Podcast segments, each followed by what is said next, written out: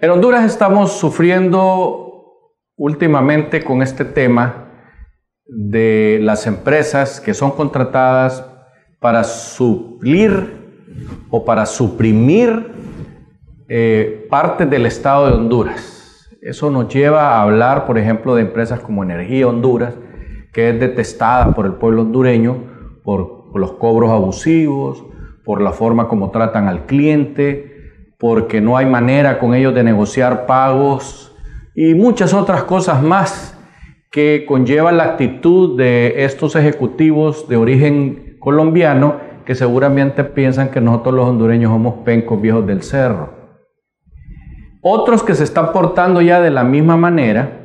son la gente esta de COVID, de los de los eh, lugares donde hay que pagar ese impuesto que nos han puesto, valga la redundancia, para mantener las carreteras en buen estado y para ampliarlas, lo cual sí se ha cumplido, por lo menos en la carretera del norte, donde está funcionando tres casetas de peaje de COVID. El tema aquí es que COVID ha cometido muchos errores que han ocasionado accidentes fatales, como los que sucedieron en la caseta de peaje de La Guama donde un camión cargado de, cemento pues tuvo un accidente y en días anteriores un vehículo se fue a estrellar detrás de otro y provocó que se incendiara eh, el vehículo pequeño ese, de manera que casi quema a los que iban adentro del carro y al que estaba en la caseta cobrando.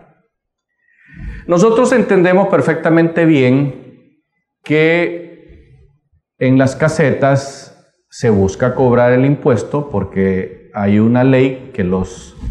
eh, que los eh, ayuda a hacer ese cobro. Es una ley que tenemos todos que cumplir en las casetas de peaje, sobre todo esas tres que están en la carretera entre Tegucigalpa y San Pedro Sula. Lo que esa ley no, no, no les da derecho a hacer es cosas como la que se inventaron supuestamente dice que porque hay algunos carros que se pegan a otros, carros pequeños, y que cuando levantan la tranca se van juntos dos carros.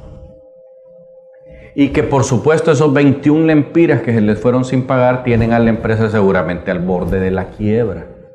Y se han inventado unos fosos donde salen unos tubos puntiagudos de este calibre, de dos pulgadas de calibre, y como de dos cuartas de largo,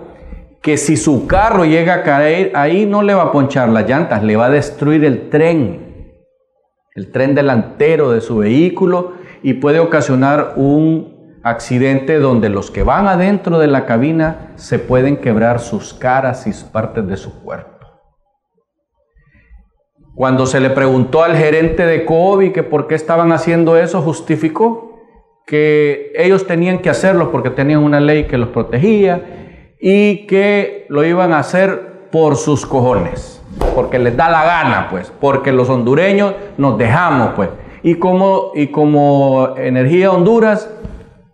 COBI es una empresa ecuatoriana que tiene, por supuesto, socios hondureños que no sabemos quiénes son. Han de ser poderosos porque esa clase de abusos no lo debe de permitir cualquier buen hondureño bien nacido en este país, porque puede ocasionar una situación mucho peor. Y él dice que eso va y va, y que además ya están instaladas ahí mismo en la Guama, precisamente, y que lo van a instalar en las otras dos. Por ahí salió un comunicado diciendo que las iban a quitar y que ya no las van a poner. Lo que nosotros en este momento queremos hacer hincapié no es que los hondureños incumplamos, porque siempre hay gente que incumple, como los taxistas que se pasan los semáforos, que les vale echar a los altos, como los buceros que van a grandes velocidades y se le meten a uno por todos lados, los mismos que los motociclistas que no respetan y se van por en medio de las calles buscándose accidentes, todas esas cosas es producto de que los hondureños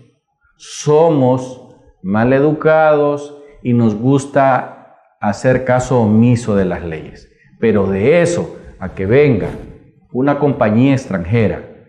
a querernos tratar como que fuéramos chuchos, están equivocados. Y nos parece un abuso y exigimos a las autoridades que les digan que quiten esos tubos que están poniendo ahí porque van a ocasionar males mayores.